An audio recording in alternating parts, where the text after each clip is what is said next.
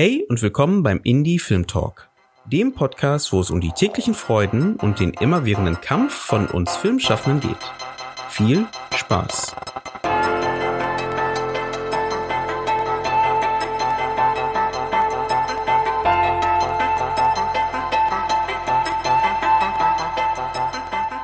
Eugene, wir haben ja letztens darüber gesprochen, äh, dass wir beide eine ganz unterschiedliche Verbindung haben zum Deutschen Filmpreis. Ich weiß, bei mir war es so, das war äh, immer etwas, wo wir in der Familie tatsächlich zusammengekommen sind und haben uns das angeschaut. Ein bisschen wie so ein Wetten-Das-Flair.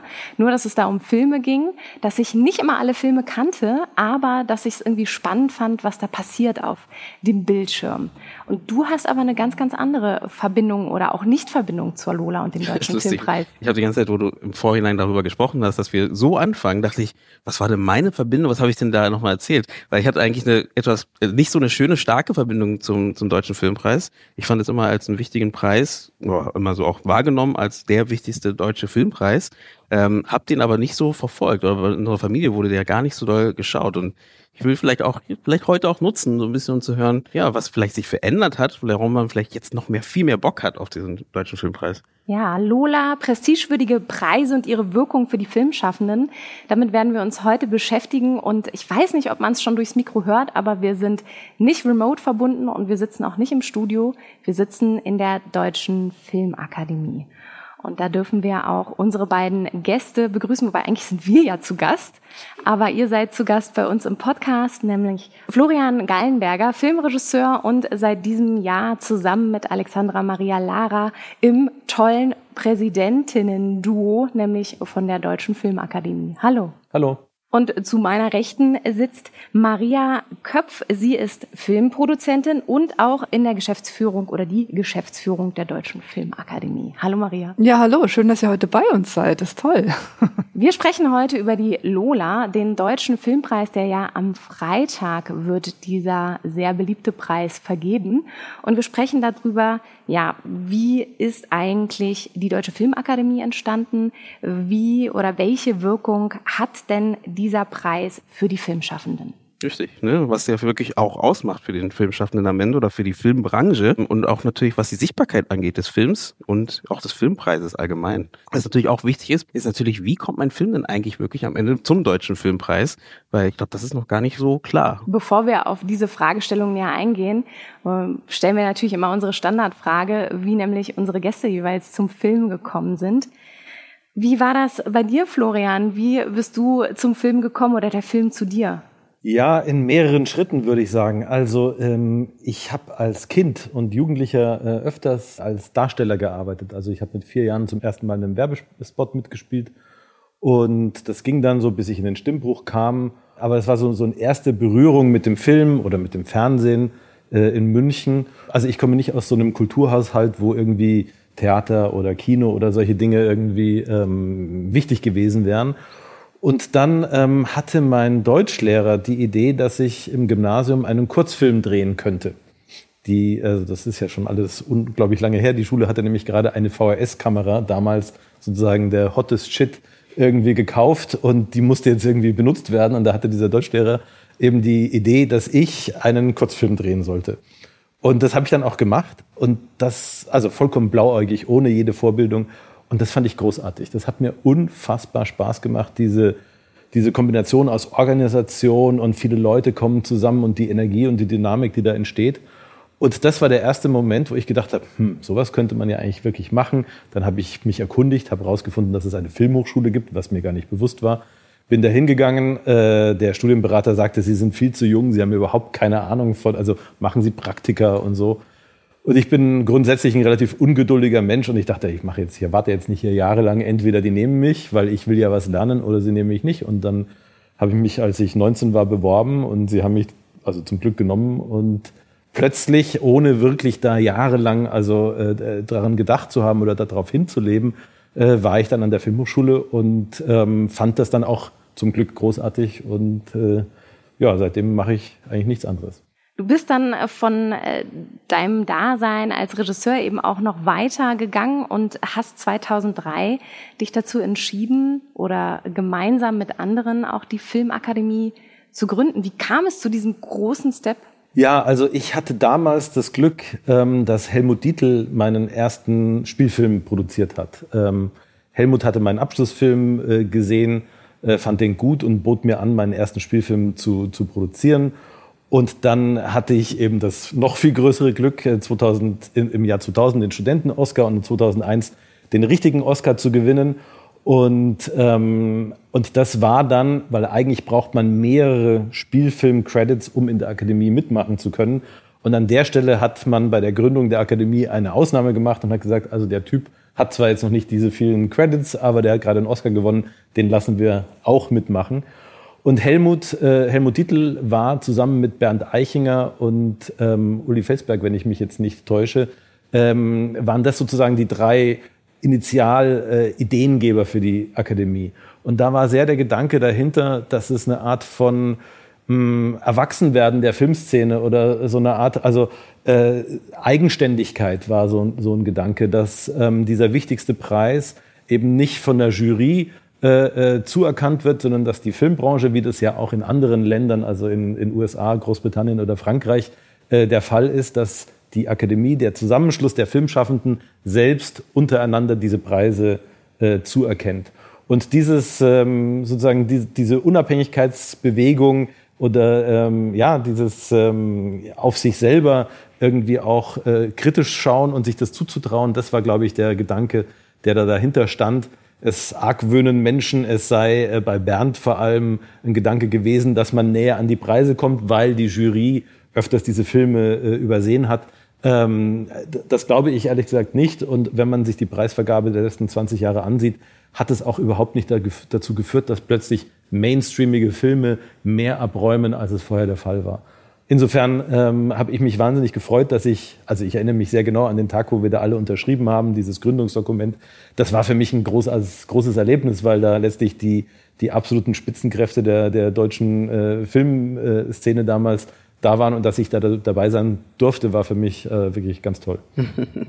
Ähm, ich würde mal den Bogen spannen und einfach mal zu dir, Maria, rübergeben und einfach mal fragen, hast du so einen ähnlichen Start gehabt hier oder wie hast du dir den Start bei dir mit, äh, mitgenommen für dich? Als Produzentin, das war ein bisschen ein anderer Start. Ich bin, ähm, bin es in der beide Oberbayern, deswegen muss ich immer aufpassen, wenn Florian im Raum ist, dass ich nicht zu bayerisch plötzlich klinge. Das ist immer automatisch. ich bin mit 21 schon nach Berlin gekommen und habe hier Filmwissenschaft studiert, so wie du auch an der FU und hatte aber auch ähm, eine kaufmännische Ausbildung vorher gemacht und deswegen, das war glaube ich immer so mein großes Plus. Meine meine ersten Schritte waren damals im Kino. Da habe ich sehr früh Stefan Ahn schon kennengelernt. Und ich war halt immer die Frau, die rechnen konnte. Und das hat mir in sehr vielen Lebenslagen immer geholfen bei diesen Jobs. War dann später bei verschiedenen Funktionen, bei Filmdrehs dabei. Also man, damals ist man viel eher als Quereinsteiger zum Film gekommen, glaube ich, als das heutzutage. Gibt es ja viele Studiengänge, aber das gab es damals nicht. Damals, das klingt jetzt schon so wie, aber langsam ist es ja so weit, dass man von den Anekdoten von damals erzählt. Das waren halt die 90er und man hatte über verschiedene Funktionen. Ich war auch mal zweite Kameraassistentin. Ich habe in der Ausstattung gearbeitet. Man hat dann alles mal so ein bisschen durchgemacht, in der Aufnahmeleitung gearbeitet und genau, war dann erst im Kino beim kleinen Filmverleih und habe dann auch noch ein Semester Filmwissenschaft in New York studiert an der NYU und als ich dann wiederkam, auch mit ein bisschen Produktionserfahrung, die ich mir da drüben gesammelt hatte, wurde relativ bald ähm, X-Filme gegründet und da ich Stefan von damals gut kannte vom Kino machen, war der Schritt dann irgendwann relativ nah. Wir saßen ja alle in einem Büro damals. Wir waren ja so ein Kinokollektiv. Also es war irgendwie einfach eine großartige, belebte Zeit damals, die, die mit Mitte 90er. Tom hat ja damals, Tom Tikva hat ja damals auch ein Kino betrieben, das Movimento und da ging immer alle ein und aus und ja, was spielst denn du denn als nächstes? Und man hat halt auch über die Filme geredet, die gerade eingesetzt wurden oder was man gerade für Double Features. Ihr wisst wahrscheinlich gar nicht mehr, was Double Features sind, oder? Das war damals immer das große Ding, dass man zwei Filme kombiniert und in möglichst irgendeinem inhaltlichen Zusammenhang, mhm. so wie heute Bingen, hat man halt damals Double Features im Kino angeschaut. Und das war so eine Zeit, in der das Kino einfach wirklich einen riesengroßen Stellenwert hatte. Also nochmal anders, einfach anders als heute. Und aus diesem Gefühl heraus wurde dann der X-Filme gegründet. Und das war dann mein Einstieg ähm, in, die in die Produktion. So bin ich zum Film gekommen. Von dort aus hast du auch an, an verschiedenen Produktionsfirmen äh, mitgewirkt, als Produzentin, als Co-Geschäftsführerin äh, beispielsweise auch eben bei Zentropa und bist dann auch äh, später zur Filmförderung gewechselt, nämlich zur Filmförderung Hamburg-Schleswig-Holstein. Genau. Wie kam dieser Wechsel? Also erstmal, ich war elf Jahre bei X-Filme. Das war auch eine wahnsinnig kreative, tolle Zeit. Ich war ja damals auch als Herstellungsleiterin bei Lola Rent beteiligt und gerade die, die späten 90er, also auch mit Lola Renn oder mit, dann kam gut bei Lenin, aber auch mit so Filmen wie Gegen die Wand. Das war so eine Zeit, wo der deutsche Film auf einmal gemerkt hat, hey, da geht ja was. Also das, das waren ja auch besucherstarke Zeiten aus diesem ganzen Spirit raus, der auch sehr stark, Stefan Arndt war ja auch sehr stark an der Gründung der Akademie beteiligt das war schon so ein Gefühl, es war eine selbstbewusste Zeit und man hatte so den Eindruck, ja, man hat auch so ein bisschen den Dreh, vielleicht jetzt mehr raus, wie man das deutsche Publikum erreicht. Das war einfach so ein Moment des großen Selbstbewusstseins, irgendwie zu sagen, hey, wir brauchen jetzt eine Akademie und wir können das auch für uns in der Akademie umsetzen, was wir hier als Filmlandschaft irgendwie gerade versuchen zu bewegen und wir können vor allem auch für uns selber sprechen. Wir können über die Filme diskutieren, die wir herstellen und wir können auch untereinander darüber sprechen, was zeichnen wir aus, was macht einen guten Film aus. Also das war einfach eine ganz tolle Zeit, das, ja, der, so ein Gründerspirit war das wirklich. Jetzt habe ich deine Frage vergessen, weil ich mich so verhaspelt habe. Aber was war das nochmal? Genau, also dieser, dieser Schritt dann zur, zur Filmförderung. Ach so, genau, das war erstmal, war ich elf Jahre bei X-Filme und habe dann, wollte mich beruflich verändern und war dann sieben Jahre insgesamt bei Zentropa. Das ist ja die dänische Produktionsfirma, die auch von Lars von Trier und Peter Olbeck Jensen mitbetrieben wird, äh, immer noch. Das war eine sehr interessante Zeit, weil es für mich nochmal spannend war, wie im Ausland und eben gerade in Dänemark, was einfach eine großartige Filmkultur hat, wie über Film gesprochen wird, was es für einen Stellenwert hat, wie Projekte entwickelt werden, wie, wie gearbeitet wird. Also es ist schon beeindruckend. Also es ist auch nachhaltig, hat mich das geprägt zu sehen. Wie kann europäischer Film in anderen Ländern irgendwie entstehen und was ist vielleicht insgesamt für eine Filmkultur auch da, die sich die Dänen ja auch mit selber geschaffen haben. Also das kommt ja natürlich auch stark aus Dogma, aus einer Bewegung, die es auch in den Anfang der 90er gegeben hat, die noch mal ein bisschen anders verlief als in Deutschland, aber auch ja zu sehr großem Zuschauerzuspruch geführt hat. Und das hat natürlich auch filmpolitisch unheimlich viel bewirkt in dem Land. Und das zu sehen, wie so ein Land auch so unter dem Einfluss, under the influence sozusagen von einflussreichen Filmen dann auch plötzlich so zum Filmland wird und das so nachzuvollziehen, was da alles so zusammenspielt, das war wirklich total beeindruckend. Also das war eine tolle Zeit mit Zentropa und sind spannende Filme entstanden. Es war trotzdem immer nicht so ganz einfach, so als Satellit in Deutschland und die anderen sitzen alle in Dänemark. Ich habe mal versucht, Dänisch zu lernen, aber es ist einfach so schwer. ist was hängen geblieben? Oh ja, kann ich tell Dansk. Das heißt, ich kann kein Dänisch. das ist so ungefähr alles. Ich war, glaube ich, erst ein oder zwei Mal in Dänemark und äh, ähm, höre aber immer wieder auch von dieser sehr, sehr wichtigen Verbindung natürlich, die es bei Zentropa gibt und wie wichtig auch diese, diese Stelle hier in, in Deutschland auch ist. Ja, das ist einfach, das ist so ein altes, altes Militärgelände außerhalb von Kopenhagen, wo die sich da, dass die sich irgendwann mal gekauft oder gemietet, ich weiß es gar nicht, aber ich glaube gekauft haben. Da kannst halt Postproduktion machen, da kann man auch mischen und da sind die Studios und es gibt so einen großen Raum, wo mittags alle mal zusammen essen und wenn eine Feier ist, dann sitzen die da und spielen dann irgendwie auch Musik zusammen. Peter Olbeck am Schlagzeug, der andere spielt Bass. Also das ist einfach schon, das Miteinander ist einfach auch ganz toll. Das ist wirklich coole Firma. Wilde Partys gibt's auch, legendäre. die braucht es, gibt's bestimmt auch hier an der Deutschen Filmakademie. 2014 bist du in den Vorstand gegangen.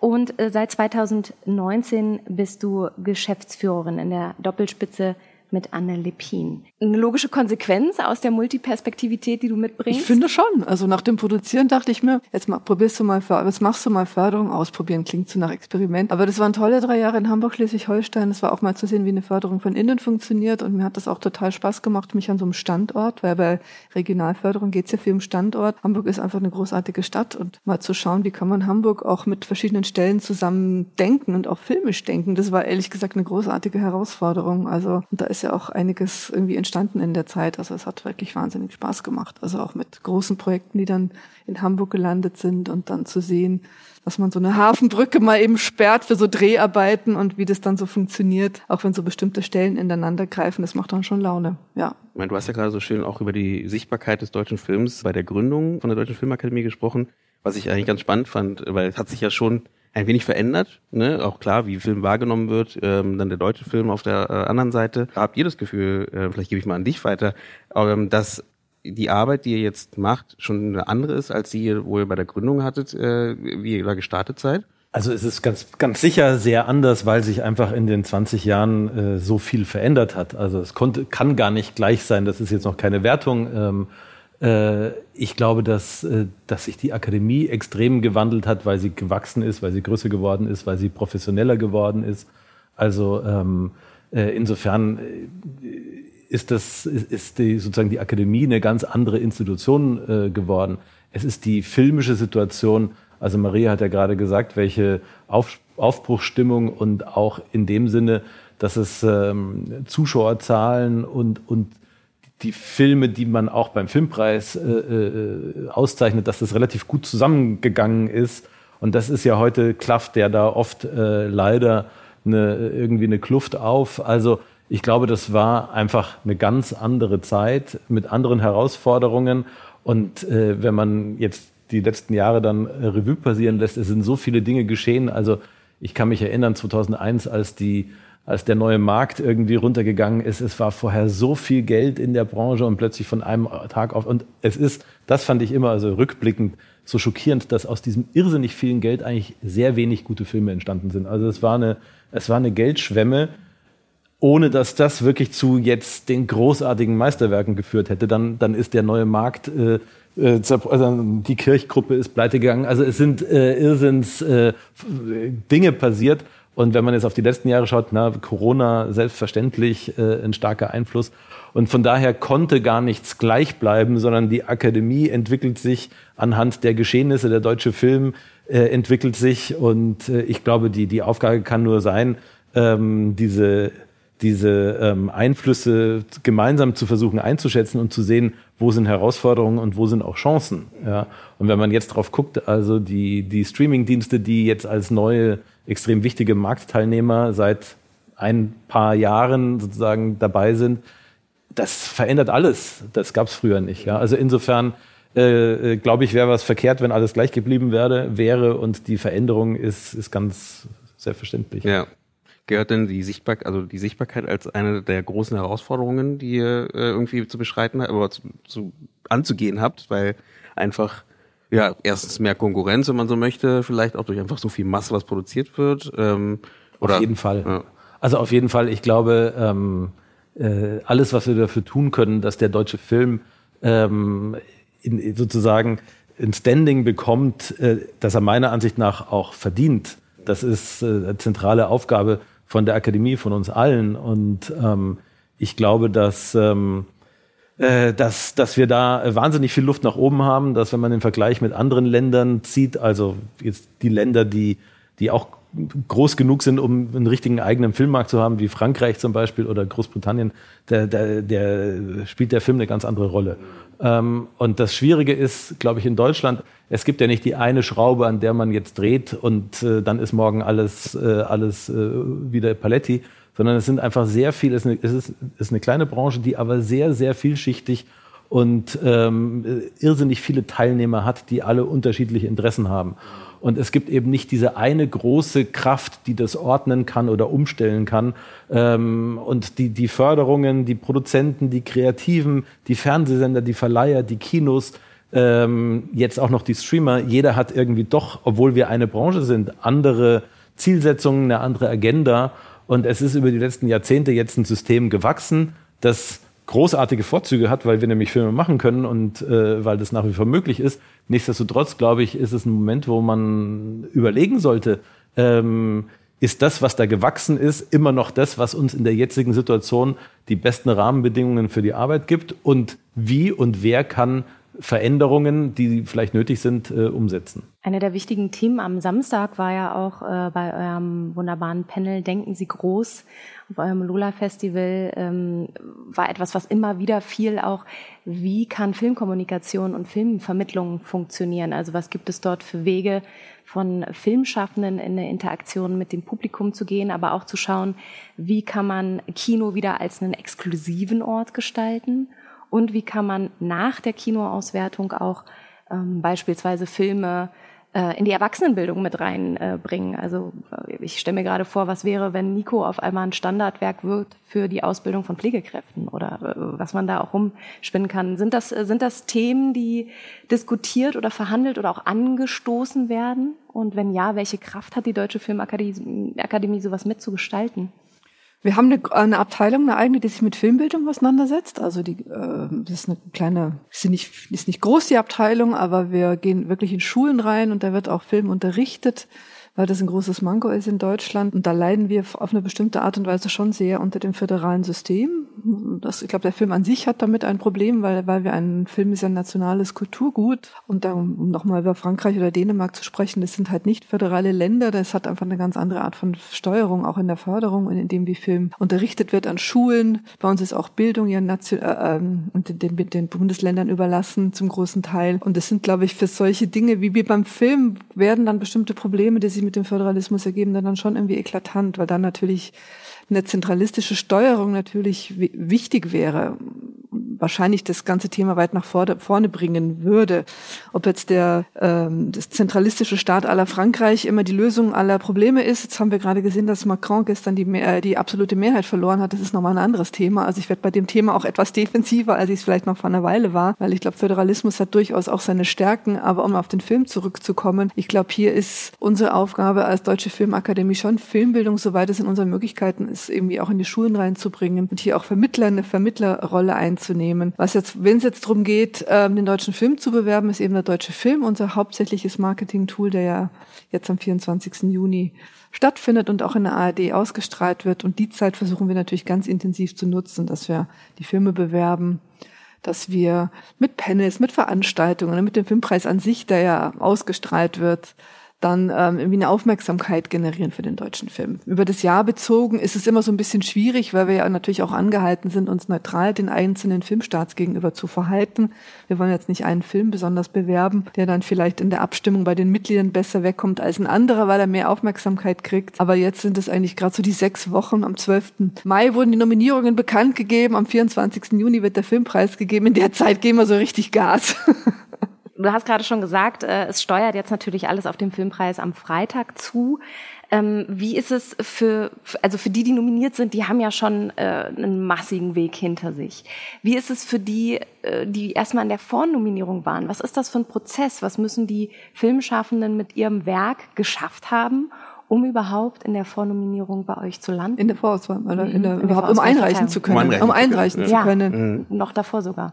Na, man muss innerhalb, man muss einen Kinostart nachweisen, innerhalb einer bestimmten Zeit, der genau festgelegt ist, ähm, einfach um in das Filmpreisjahr reinzupassen. Man muss eine bestimmte Länge erfüllen, also es gibt die, die haben Spielfilme ab 79 Minuten. Ähm, man muss einen gewissen Kinostart vorweisen, also eine Sichtbarkeit im Kino bereits gehabt haben. Man muss bestimmte andere Regularien erfüllen. Da geht es darum, was ist ein deutscher Film. Also da geht es aber, das ist, da geht es jetzt nicht vorrangig darum, ist der Film auch deutsch gedreht oder ist es ein deutscher Regisseurin. Da geht es um verschiedene Kriterien. Also das, das, die Frage, ist es ein deutscher Film, steht auch sehr im Mittelpunkt. Und wenn diese Punkte erfüllt sind, kann man sich für die Vorauswahl, kann man den Film einreichen als Produzent, Produzentin, kommt dann mit quasi in den Filmpreisjahrgang und dann gibt es erstmal die erste Stufe unseres dreistufigen Wahlsystems, so ist es aufgebaut. Und die erste Stufe ist, dass eine Vorauswahlkommission, die aus Mitgliedern gewählt wird, alle Filme anschaut und zwar im Kino anschaut und dann eine Vorauswahl trifft. Das sind 40 Prozent der eingereichten Filme die dann in die Vorauswahl kommen, in die zweite Phase und dann in der zweiten Phase von den Mitgliedern aus den einzelnen Sektionen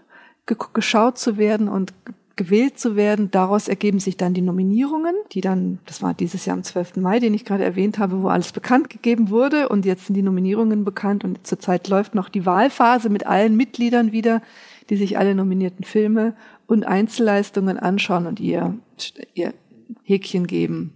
2200 Mitglieder ungefähr und Danke. am Wochenende, am Freitag werden die Preise äh, bekannt gegeben. Was kategorisiert denn ein Film als deutschen Film? Da bin ich noch ein bisschen hängen geblieben, da wollte ich mal fragen, ähm, genau, weil das klingt nach ähm, viel Diskussion intern auch wahrscheinlich. Ja, das ist immer wieder eine große Diskussion, aber bei uns ist vorrangig, wo ist der Film, ist die mehrheitliche Finanzierung, ist das eine deutsche, kommt die aus Deutschland? Und das war zum Beispiel in diesem Jahr bei Spencer, dem Film über Lady Di, der Fall. Den haben die Komplizenfilm produziert, ganz großartig produziert, nämlich mit ganz vielen Vorabverkäufen aus dem Weltvertrieb, natürlich auch etwas Förderung aus Deutschland, aber ohne großen Streamer-Anteil. Also das war jetzt nicht so, dass äh, hier der Hauptteil durch einen Streamer abgedeckt wurde, sondern das war wirklich verteilt auf verschiedene Quellen und das haben die wirklich großartig gemacht und deswegen ist der Film als deutscher Film qualifiziert, weil die produzentische Leistung hier im Vordergrund steht, trotz eines, trotz dass der Film auf Englisch gedreht mhm. ist und der Regisseur Chilene ist, aber ist doch super. Das ist ein totaler Marathon, den ihr da äh, zurücklegt, an dem äh, du natürlich auch als unterstützende Position als Präsident auch äh, eine wichtige Rolle in hast. Zusammen mit Alexandra Maria Lara seid ihr ein Duo. Und was sind da genau die, die Handlungsfelder oder die Aufgabenfelder, die ihr als Präsidenten du bedient? Naja, als Präsidenten repräsentieren wir sozusagen die Akademie nach außen und auf eine gewisse Art und Weise könnte man, wenn man möchte, das auch mit dem deutschen Staatswesen äh, vergleichen. Da sind wir sozusagen der, der Steinmeier. Ähm, die Akademie hat, äh, hat auch einen Vorstand, das wäre dann die Regierung sozusagen. Und äh, also Alexandra und ich, wir sind jetzt in dem Sinne nicht im Tagesgeschäft der, der, der so eingebunden, sondern unsere Aufgabe ist eben, die, der Akademie hoffentlich nach außen ein gutes Gesicht zu geben. Ähm, und äh, also das ist ja, also erstens ist die Akademie ja kein, ist ja kein Staat und natürlich findet das alles im Gespräch äh, statt. Ähm, aber unsere Aufgabe ist jetzt nicht, das Tagesgeschäft der Akademie zu leiten, sondern jetzt auf den Filmpreis ähm, äh, bezogen, haben wir natürlich versucht, äh, zum einen Aufmerksamkeit zu generieren und das Thema des Filmpreises überhaupt mal zu setzen auch. Und wir werden, wir machen es ja jetzt zum ersten Mal, von daher ähm, kann ich nur aus der sehr begrenzten Erfahrung sprechen, aber wir werden am Freitag dann äh, bei der Gala mit einer Eröffnungsrede den Abend einläuten und dann als am Höhepunkt des Abends sozusagen mit der ähm, Staatsministerin, äh, mit Claudia Roth zusammen die Hauptpreise für den besten Film überreichen. Und ähm, genau, und dann danach werden wir wie alle anderen auf die Party gehen und uns freuen, dass es geschafft ist. Ulrich Mattes war ja der Vorgänger und davor Iris Berben für eine etwas längere Zeit. Habt ihr euch mit denen unterhalten oder ausgetauscht? Was hat man sich da vielleicht so mitgegeben an Erfahrungswerten? Also darf ich jetzt einmal kurz für Alex sprechen, die jetzt nicht da ist, aber äh, weil ich das weiß, also sie hatte sich durch Zufall bei einem Dreh, wo sie mit Iris zusammen gedreht hat, haben die sich dann unterhalten und bevor Alex je wusste, dass sie für dieses Amt irgendwann kandidieren und das dann auch bekommen würde, so gefragt, ja, wie ist denn das und wie war denn das? Und ähm, ich hatte auch zu Filmhochschulzeiten mit Iris Berben einen Film gemacht und habe sie am Flughafen irgendwann getroffen. Da spricht man natürlich auch über die Akademie, auch weit bevor ich äh, wusste, dass ich hier in, diese, in den Genuss dieses Amtes kommen würde. Also natürlich erkundigt man sich so ein bisschen, aber ich glaube, am Ende des Tages muss auch jeder seinen eigenen Umgang mit dem, mit dem Amt finden. Und äh, weil Ulrich Mattes das so gemacht hat oder Iris Berben das vielleicht so gemacht hat, daran kann man sich bestimmt äh, Inspiration holen. Aber ich glaube, äh, am Ende des Tages muss Alexandra und ich, wir müssen unseren eigenen Weg finden. Und jetzt sind wir noch zu neu, da ist es vielleicht noch etwas zu früh. Aber ähm, wir finden jetzt gerade rein und das ist, also zum einen ist es eine große Ehre und zum anderen sind wir auch, also jetzt kurz vor dem Preis auch äh, ganz schön nervös vor diesem ersten Auftritt. Ähm, aber das ist, glaube ich, ganz normal. Sagt es gerade, ihr seid noch dabei, auch erstmal reinzufinden in diese Position. Gibt es vielleicht aber trotzdem schon äh, gewisse Impulse oder einen gewissen Fokus äh, oder einen Wunsch, den du an die Zeit hast, äh, die du dort auch handeln kannst? Also ich glaube, äh, es gibt Themen, die uns wichtig sind, ähm, die wir gemeinsam, so gut wir das äh, können, äh, irgendwie nach vorne bringen wollen. Das ist zum einen äh, eine Art von äh, äh, Blick nach innen, also den Umgang untereinander, dass hier ähm, äh, Wertschätzung und ähm, Respekt im inneren Umgang uns wichtig sind. Und das andere Thema, das wir vorhin ja schon angesprochen hatten, was ich glaube, was wirklich sehr wichtig ist, ist, ist hat was mit Sichtbarkeit und Relevanz des deutschen Films äh, zu tun, weil ich glaube, dass, ähm, dass, dass wir das unbedingt brauchen, gerade in dieser jetzt in dieser umkämpften Situation. Es wird wahnsinnig viel gedreht, es ist äh, eine Zeit, in der viel produziert wird, aber äh, die Wahrheit ist auch, das Kino steht enorm unter Druck. Das Kino ist natürlich von der Pandemie ganz anders getroffen worden. Wo, also die Pandemie hat ja letztlich für die Streamer und auch fürs Fernsehen eher für mehr Publikum und für, äh, äh, für höhere Einschaltzahlen sozusagen gesorgt. Für das Kino war es eine Katastrophe, weil die Kinos waren zu, die Filme haben sich gestaut äh, und es sind auch jetzt die Besucherzahlen äh, bei weitem noch nicht wieder auf dem Niveau, wie es vor der Pandemie war. Und dieses Niveau war sowieso schon noch nicht äh, großartig. Also von daher, das Kino ist äh, enorm unter Druck und weil so viel gedreht wird, ähm, ähm, merkt man das nicht so wirklich. Und in dieser Situation ist es leider auch so, dass, ähm, dass sich also zum Beispiel die, die Gelder der, der öffentlich-rechtlichen Sender, die in Kinofilme fließen, haben sich über die letzten Jahre extrem reduziert. All diese Herausforderungen gehen so ein bisschen dahinter verloren, dass Vollbeschäftigung herrscht, alle Filme machen.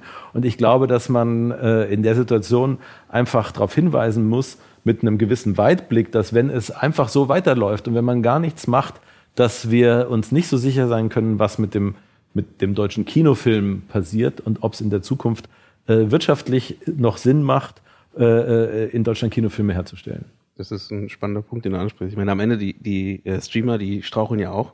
Äh, auch Netflix strauchelt zum Teil, ähm, jetzt gerade aktuell ja ganz stark. Ähm, und einfach auch an der Masse an eben verschiedenen Streamern, die es gerade gibt, ne? Und wo die sich selber alle behaupten müssen. Wenn du gerade auch, du hast ja gerade Sichtbarkeit nochmal angesprochen. Wie seht ihr denn das? Wir haben ja über den Deutsch, die Sichtbarkeit des deutschen Films gesprochen. Habt ihr das Gefühl denn, dass die, die Lola mehr ein Branchenevent ist oder mehr auch für die, das normale Publikum? Es wird zwar bei der ARD und ZDF ausgestrahlt, aber wie ich vorher ganz äh, fies gesagt habe, habe ich es als Kind gar nicht so da wahrgenommen. Wir haben uns jetzt gerade die letzten Jahre schon sehr stark bemüht, die, also die nicht nur die Preisverleihung, sondern das Ganze drumherum, zum Beispiel über Social Media auch mehr zu promoten. Also vor zwei Jahren haben wir zum Beispiel angefangen mit unserem großartigen damaligen Moderator Edin Hasanovic so Clips zu drehen. Die sind, glaube ich, auf Insta unheimlich gut angekommen, einfach weil wir geguckt haben, wir wollen einfach mal andere Leute, noch jüngeres Publikum irgendwie mit dem, was wir machen, ansprechen. Ob die deswegen dann alle den Filmpreis geschaut haben oder einfach nur die Clips so lustig fanden und dachten, ey, endlich mal tritt der deutsche Film anders auf. Das kann man nicht so ganz beweisen, aber es war jedenfalls, sind es, glaube ich, dann solche Maßnahmen, die dann schon stark dazu führen, dass man so insgesamt so eine, einfach eine gute Stimmung verbreitet um das, was deutscher Film ist, weil gerade bei vielen jüngeren Leuten oder beim Publikum ja doch oft so das Vorurteil da ist. Für einen deutschen Film war der Film ganz okay. Genau, du, danke, dass es und einfach darauf hinzuweisen, dass es einfach wirklich viele tolle deutsche Filme gibt, die sich einfach lohnen, dass man dafür ins Kino geht und einfach an dem Image insgesamt irgendwie zu arbeiten. Das ist natürlich eine Riesenaufgabe und wir sind da mit einem kleinen Werbebudget, was wir haben, nicht entsprechend ausgestattet, dass wir da das ganze Jahr, obwohl mir würde das ehrlich gesagt total Spaß machen. Ich hätte am liebsten so meinen eigenen Kanal, ob es jetzt irgendwie im Fernsehen ist oder auf Insta und dann machen wir das ganze Jahr gute Stimmung für den deutschen Film. Ich fände es super, wenn uns da jemand Geld in die Hand gäbe und sagt, jetzt macht mal. Ich glaube, da würde uns einiges einfallen. Ist es nicht allgemein irgendwie irgendwie ein Problem in der deutschsprachigen Filmlandschaft immer das Thema Werbegelder oder Marketinggelder. Es ist ja immer wieder dasselbe. Der deutsche Film ist nicht so sichtbar. Du hast weniger Plakatwerbung, du wenig allgemein Werbung für einen deutschen Film im Vergleich zu, ich meine, es, ganz viele Produktionen haben nicht mal eine, eine gescheites Artwork äh, oder Poster, äh, sondern es sind einfach nur Fotos, Stills aus dem aus dem Film, die äh, benutzt werden. Ist es nicht ein allgemeines Problem, was wir haben? Also ein, eine Sache, die man halt auch gut angehen könnte, weil wenn es halt was ist, was man angehen könnte. Naja, also wenn man sich die Werbebudgets von großen Studiofilmen anschaut, dann wird von dem Werbebudget alleine werden in Deutschland zehn Filme hergestellt, mhm. so ungefähr. Ja. Also das ist, was du fragst, das ist natürlich so, ähm, das ist halt auch ein strukturelles Problem, wie äh, wie so eine Branche aufgebaut ist und ähm, was, äh, was es in den USA eben gibt mit den Studios diesen riesigen Verwertungsmaschinen letztlich. Ja, es ist ja nicht nur so, dass dort Filme hergestellt werden, sondern es ist eben auch eine extreme äh, äh, Wertschöpfungskette danach, was man mit diesem Film anfangen kann. Und wenn ich den Film herstelle und auch noch diese sozusagen diese Labels, diese äh, besitze und ich weiß, ich habe in jedem Land dieser Welt eine Tochter, die auswertet und die einen Output-Deal mit einem Fernsehsender hat, dann weiß ich, wenn ich den Film mache, dann äh, kann ich das das Risiko wirklich extrem minimieren. Und das ist in Deutschland nicht der Fall. Wir haben nicht diese Auswertungsmöglichkeiten, aber es ist jetzt auch nicht so, dass wir, dass wir jetzt nur so rumkrebsen. Das sind schon, finde ich, sehr gut gemachte, professionell hergestellte Filme, die den internationalen Vergleich überhaupt nicht scheuen brauchen. Ähm, wir sind eben ein Markt von 80 Millionen Leuten und nicht ein weltweiter Markt und das hat dann eben auch mit äh, äh, Einschränkungen zu tun, wie viel Geld man sinnvollerweise für Werbung ausgeben kann. Wir haben natürlich mit der, mit der, mit der Schwierigkeit, die aber natürlich gleichzeitig ein positives, aber in manchen Punkten ist es eine Schwierigkeit, nehmen wir, dass wir einen ziemlich hohen Output haben an Filmen, die rauskommen. Und dass es natürlich für die Verleiher manchmal dann schon schwierig ist abzuschätzen, welcher Film wird jetzt vielleicht erfolgreicher und auf welchen, wo, wo setze ich jetzt drauf, mit anderen Worten. Da ist auch viel Geld ver verloren worden, gerade die letzten beiden Jahre durch die Pandemie, mhm. weil die mhm. Zuschauerzahlen natürlich äh, nicht besonders hoch waren, wie ihr ja wisst, und gerade Verleiher auch nicht so stark durch Subventionen aufgefangen wurden wie vielleicht andere Filmbereiche. Insofern ist da gerade bei den Verleihern, so kriege ich das zumindest mit, aber du kannst es wahrscheinlich bestätigen, ist schon eine sehr große Unsicherheit da. Was kann jetzt funktionieren? Also zurzeit ist es halt auch eher so, das Publikum geht lieber in einen Jurassic Park, der jetzt noch nicht mal eine gute Kritik hat, wo die, die Presse sogar sagt, was ist denn das? Aber die Leute rennen rein.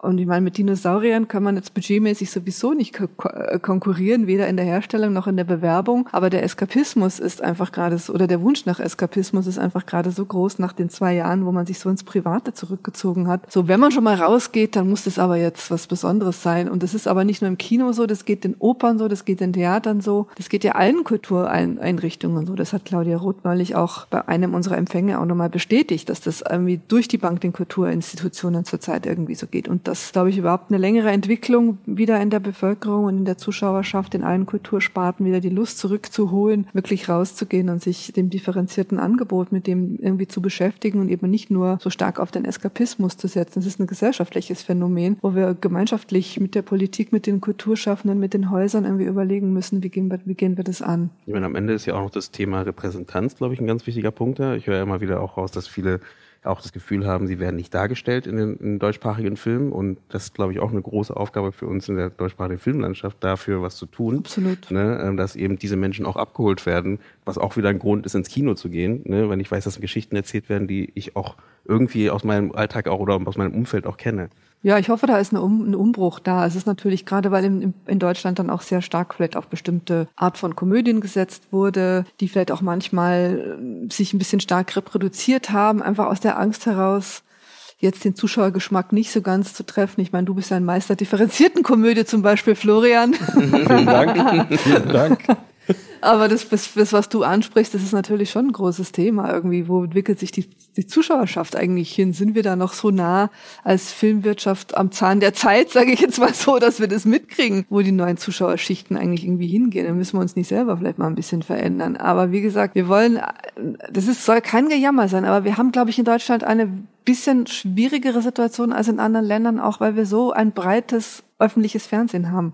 Du kannst halt, jetzt kommen die Streamer noch dazu und es gibt so ein großes Angebot, was du dir jedes, jeden Abend für fast umsonst, bis auf dein Abo, was du dir anschauen kannst. Das war schon vor der Pandemie oder vor dem Eintreten der Streamer ein ein Problem. In Frankreich werden an zwei Tagen in der Woche im Fernsehen keine Kinofilme gezeigt, damit die Leute ins Kino gehen. In Dänemark gibt's eigentlich keine 90 Minuten. Die haben seit eh und je Serien hergestellt. Da ist es einfach ein ganz anderer Ansporn, einen Film auch mit einem sozial relevanten Thema zu erzählen. Zum Beispiel so ein Film wie ähm, Der Rausch über alltäglichen Alkoholismus. Sowas würde bei uns wahrscheinlich im Mittags, äh, Mittwochsfilm in der ARD auf 2015 gemacht werden, weil alle sagen würden, ach, das ist doch ein Fernsehthema, Alkoholismus Alkoholismus ähm, in der alltägliche, das sowas brauchen wir doch gar nicht im Kino versuchen, das ist doch kein Kinothema. Und so gibt es eine bestimmte Situation, die vielleicht zu wenig Ansporn bietet, bestimmte Themen zu entwickeln. Und dann gibt es auf der anderen Seite wieder Vorbehalt von Finanziers. Und so greift das irgendwie so eins ins andere. Und ich glaube, wir müssen es irgendwie schaffen, aus dieser Lähmung wieder rauszukriegen, indem wir einfach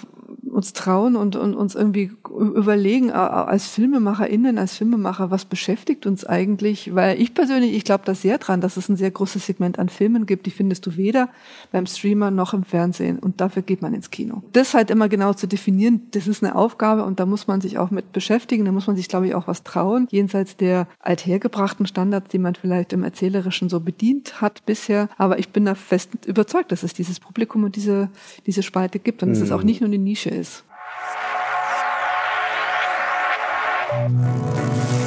Warte mal, warte mal, warte mal, Susanne. Wieso ist denn jetzt wieder so ein Break in der Folge? Ja, es gibt jetzt hier Werbung, nämlich für den Indie-Film Talk, denn wir brauchen eure Unterstützung. Ihr wisst ja schon, es gibt uns bei Steady und ihr könnt uns auch bei PayPal unterstützen. Wir haben eine ganz tolle Seite bei uns eingerichtet, nämlich auf unserer Webseite indiefilmtalk.de findet ihr die Seite Unterstützen. Und da habt ihr die Möglichkeit, euch auszusuchen, ob ihr bei Steady uns mit einem kleinen Abo unterstützt oder ob ihr bei PayPal vielleicht auch ein kleines Dankeschön dalasst. Und das wird belohnt. Bei Steady habt ihr nämlich einen extra Content. Es gibt für die fünfte Staffel den sogenannten Director's Cut. Was passiert denn beim Director's Cut? Im Director's Cut erscheint alles, was nicht in die normale reguläre Folge reingepasst hat, nämlich Tipps und Tricks von unseren Gästen zum Beispiel zu verschiedenen Themen oder nochmal tiefere Einblicke in die Arbeit von Produktionsfirmen, von Filmkomponistinnen, von Regisseurinnen oder Drehbuchautorinnen. Deshalb, wenn ihr Lust habt auf mehr Content und uns unterstützen wollt, geht einfach bei uns auf die Webseite www.indiefilmtalk.de slash unterstützen.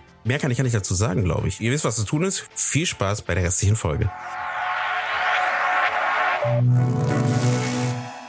Die Deutsche Filmakademie ist da ja sicherlich ein wichtiger Leuchtturm, aber eben auch ein wichtiges Netzwerk, um da auch mit anderen Filmschaffenden, aber auch Institutionen ins Gespräch zu gehen, um eben auch Lösungswege vielleicht gemeinsam zu elaborieren oder verrückt zu spinnen. Wie, sehen, wie sieht da der interne Austausch aus? Also wenn ich es richtig verstanden habe, sind die Mitglieder der Filmakademie ja in erster Linie wirklich Filmschaffende.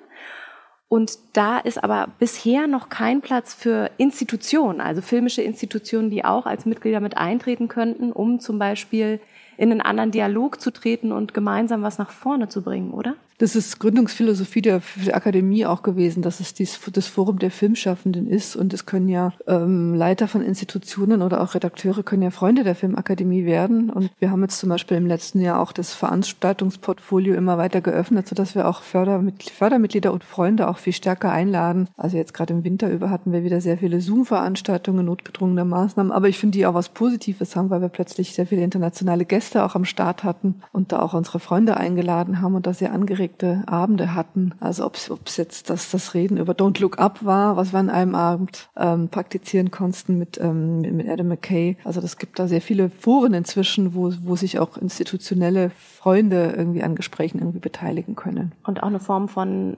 Arbeitsgemeinschaften, entweder zum, zum Thema Diversität oder auch, ich denke an, wie geht man mit dem jungen Filmnachwuchs um oder holt auch die Independent-Szene mehr an den Tisch?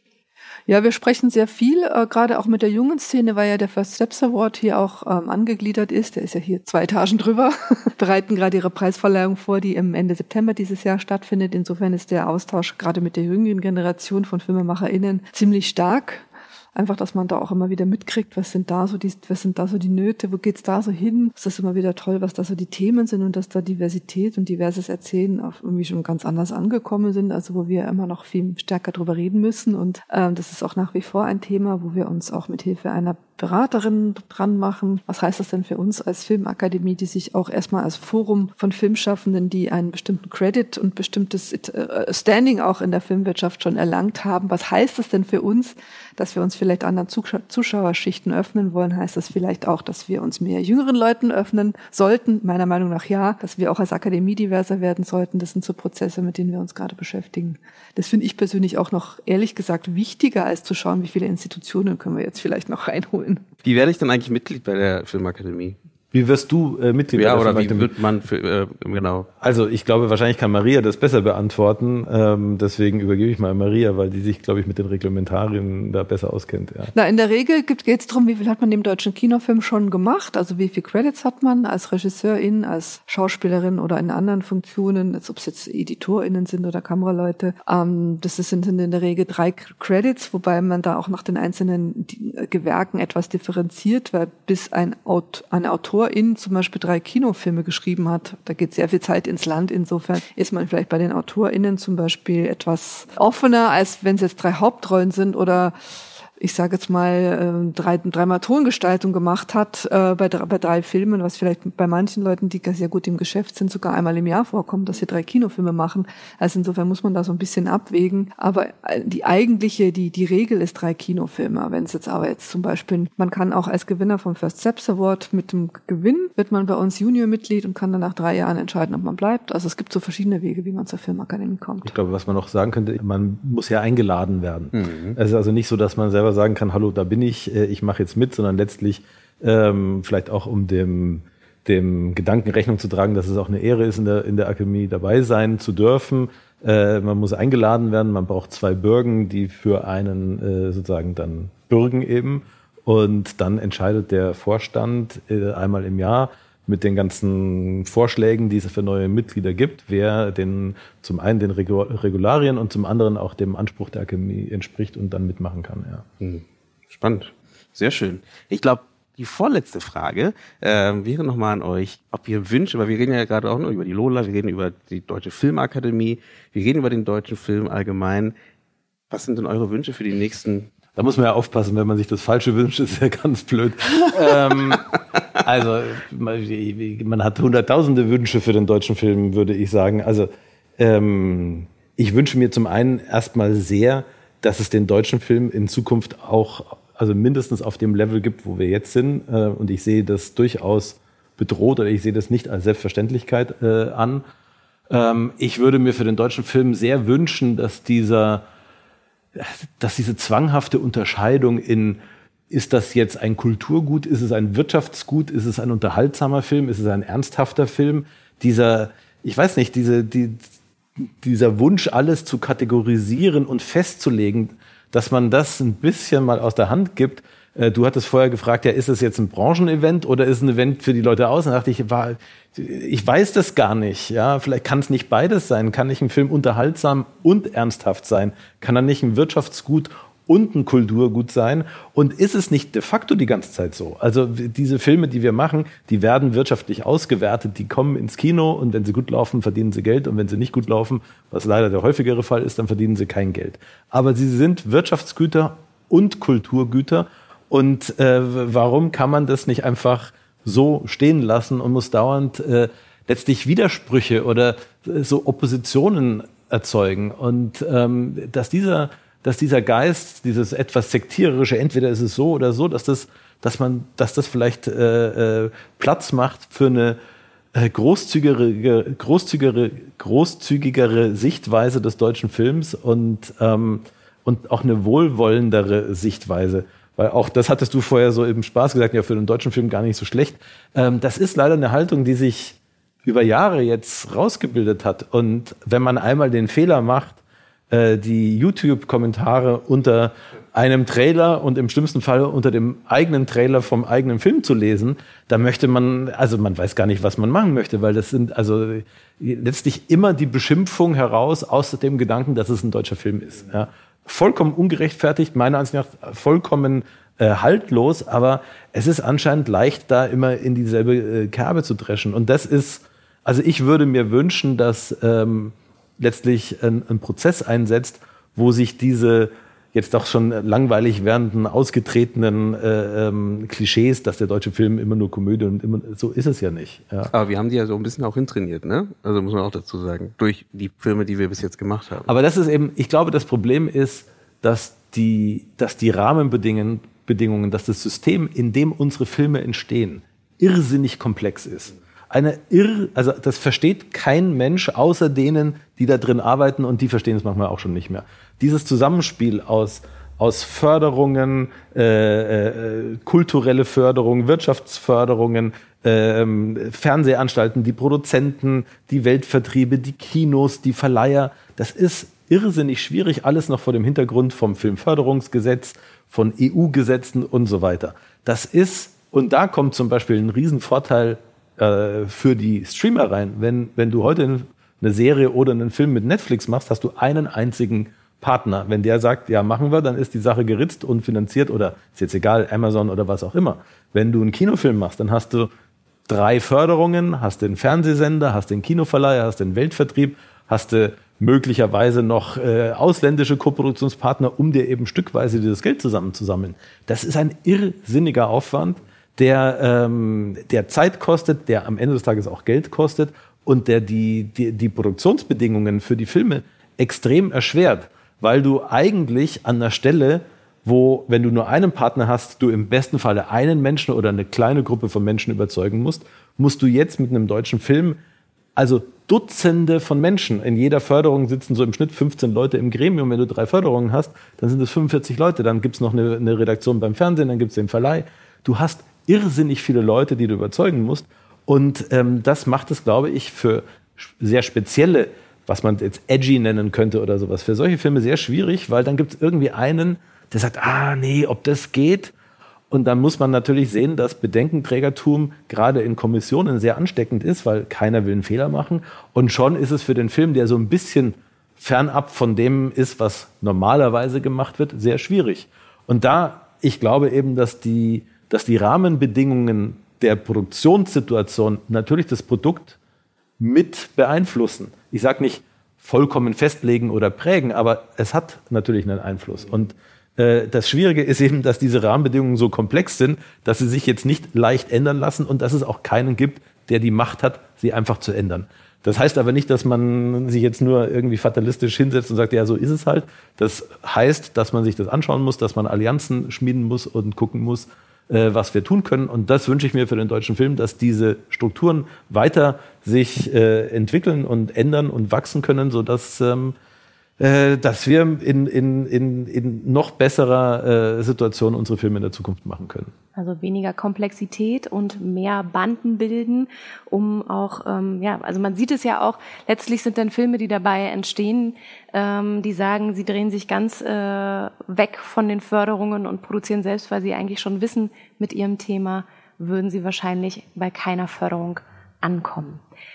Möchtest du noch was ergänzen? Ja, da ich jetzt schon mal in der Förderung wag und die, die Komplexität da, wie gesagt, aus der Richtung irgendwie auch kenne, kann ich nur sagen, was ich mir für den deutschen Film manchmal wünsche. Also man ist in der Förderung natürlich auch vielen Projekten ausgesetzt und es ist, glaube ich, nicht nur Unsicherheit, aber ich glaube, wenn ein wirklich gutes Projekt da ist, dann sind, äh, zumindest war das bei uns in der Hamburger, Hamburg-Schleswig-Holsteinischen Filmförderung, hatte ich den Eindruck so, dass man sich dann auch meistens darauf geeinigt hat. Das Problem ist, aus der Vielzahl von Projekten, die vorliegen, dann wirklich ähm, gute Kompromisse zu finden, weil die sind notwendig und das ist, glaube ich, das, wo es dann einfach wirklich schwierig wird, dass der Druck einfach enorm ist von vielen Talenten, die da sind. Du willst dann niemanden irgendwie ähm, quasi eine Chance verwehren. Insofern wird von Anfang an viel zu sehr sich vielleicht auf zu viele Projekte geeinigt geeinigt und, und aber zu sagen, wenn man setzt jetzt wirklich auf das und das und das Projekt, das ist wirklich ein schwieriger Prozess und eine schwierige Entscheidung. Und ich glaube, dass da beide Seiten manchmal mehr miteinander sprechen müssen und anders kommunizieren müssen, um welche Filme, was brauchen wir eigentlich gerade. Und für mich kommt an der Stelle das Publikum rein. Ich würde mir eigentlich wünschen für einen deutschen Film, dass wir uns mal wieder ein bisschen besinnen und uns überlegen, was will unser Publikum eigentlich von uns, weil nochmal auf Dogma zurückzukommen, das ist nämlich der Teil von Dogma, der manchmal so ein bisschen vergessen wird. Andere,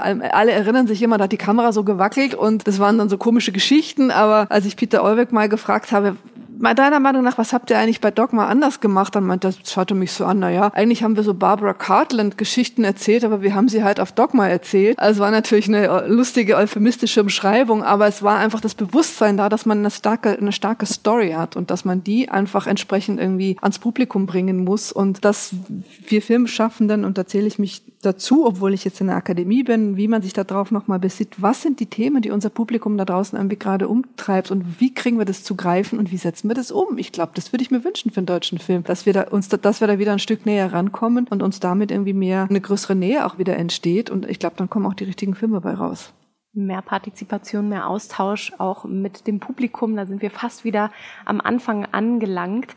Vielen, vielen Dank äh, für euch, äh, dass wir hier, oder vielen, vielen Dank, dass wir hier sein durften bei euch zu Gast, bei uns im Podcast. Ich habe noch eine abschließende Frage jetzt stellen wir uns mal kurz vor, wir zoomen uns in die Zukunft. Es ist der Tag nach der Lola, samstags, hoffentlich alle ohne Kater und ähm, ohne Kater gut aufgewacht. Dann war es aber eine schlechte Party. Ja, Dann gab's noch. Das wäre gar nicht mein erster Gedanke jetzt gewesen. Ja. Mhm. Über welche Schlagzeile würdet ihr euch freuen? Ich würde mich freuen. Die Quote, Einschaltquote Deutscher Filmpreis liegt bei 10 Millionen. Was wäre es bei dir, Florian? Da habe ich noch nie, muss ich mal drüber nachdenken. Also ich habe ja dreimal diese, diese Show auch als künstlerischer Leiter mit Benjamin Herrmann zusammen machen dürfen. Und ja, dieser Wunsch nach der Einschaltquote, der ist natürlich einfach da. Weil es natürlich auch reflektiert, dass es gesehen wurde, dass es, äh, dass es auch Leute erreicht. Ähm, ich, ich würde mir einfach, ich störe mich manchmal an so einer gewissen Missgunst wie auf den Film geschaut wird, ob das jetzt eben für den deutschen Film gar nicht so schlecht, das ist ja eigentlich eine missgünstige äh, Perspektive und auch in der Presse äh, so. Und ich habe das Gefühl, dass es ähm, von vielerlei Seiten auch dem Filmpreis gegenüber so eine Art Missgunst gibt. Und ich finde die, ich finde die bringt nichts und ich finde die auch vollkommen ungerechtfertigt. Und ich würde mich wahnsinnig freuen, wenn ich am nächsten Tag in der Zeitung lesen würde, was auch immer, äh, die Kollegen schreiben wollen, aber ohne Missgunst, sondern mit einer Offenheit und mit einer Bereitschaft, sich diesem Film, diesem Event, äh, uns als Filmemacherinnen und Filmemacher gegenüber zu öffnen und, ähm, und dann äh, auch ehrlich zu sagen, aber äh, lasst uns doch ähm, äh, mit, einer, mit einer guten Einstellung aufeinander zugehen und ähm, ja, und dann geht es auch in den Dialog gehen und stärken, was ihr schon mit anpackt und im besten Falle mit unterstützen, wo noch Veränderung auch von außen gewünscht wird.